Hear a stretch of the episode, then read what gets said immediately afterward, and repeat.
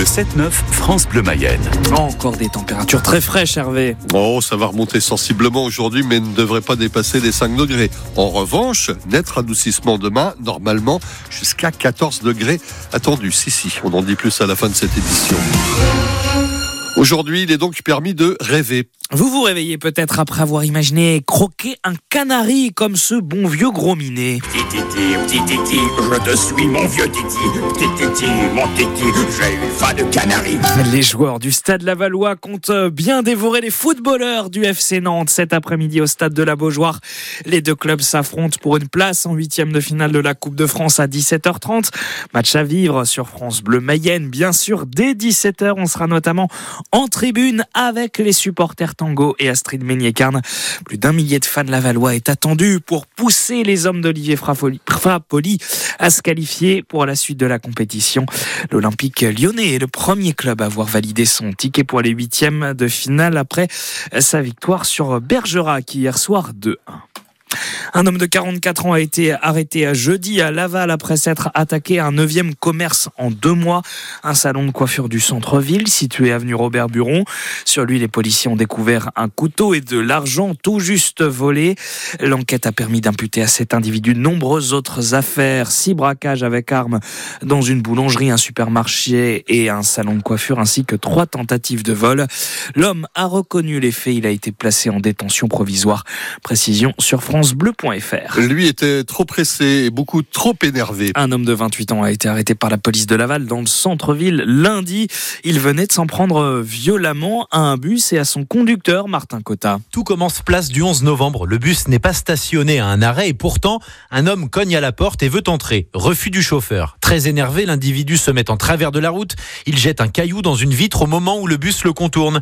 Le chauffeur se dit à ce moment-là que l'incident est clos. Mais un peu plus tard, dans la matinée, rue de Bretagne, revoilà notre énergumène. Il attend le bus à l'arrêt Château d'Eau. Cette fois-ci, le chauffeur lui ouvre les portes. Le passager ne paie pas son ticket et reconnaît le chauffeur. Coup de poing dans la vitre en plexiglas, insulte. Le conducteur alerte immédiatement sa direction.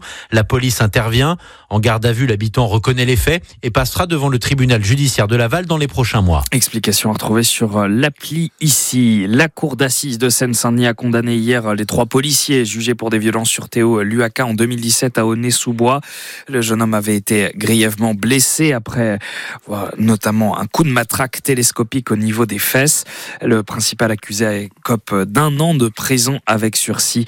Ses deux collègues, trois mois avec sursis également. Les préfets ont pour consigne d'aller à la rencontre des agriculteurs et de leurs syndicats dès ce week-end. Demande d'Emmanuel Macron hier. Le chef de l'État souhaite qu'ils échangent directement sur les problématiques que les agriculteurs expriment, comme je, je dis à Laval lors de plusieurs manifestations manifestation.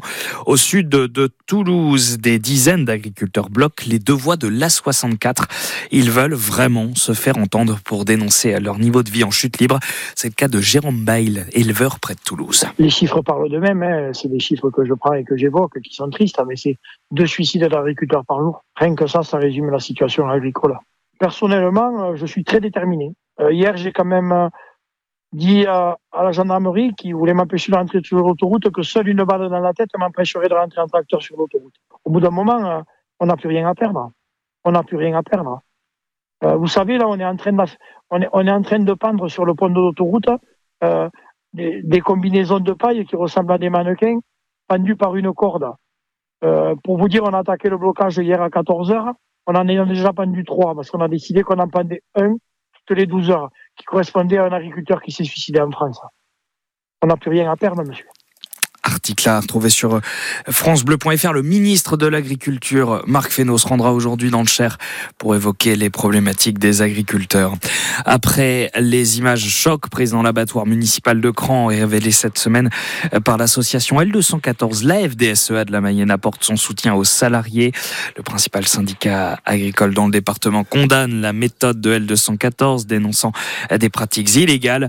Ces prises d'images se font au mépris de toutes les règles sanitaires à retrouver sur l'appli ici. La population de la France continue d'augmenter, mais moins vite. Le constat de l'INSEE dans son dernier recensement, on en avait parlé euh, juste avant le Nouvel An. Les Pays de la Loire restent la troisième région la plus dynamique de France, avec plus de 22 000 habitants en plus par an. C'est l'équivalent de deux fois Château-Gontier sur Mayenne.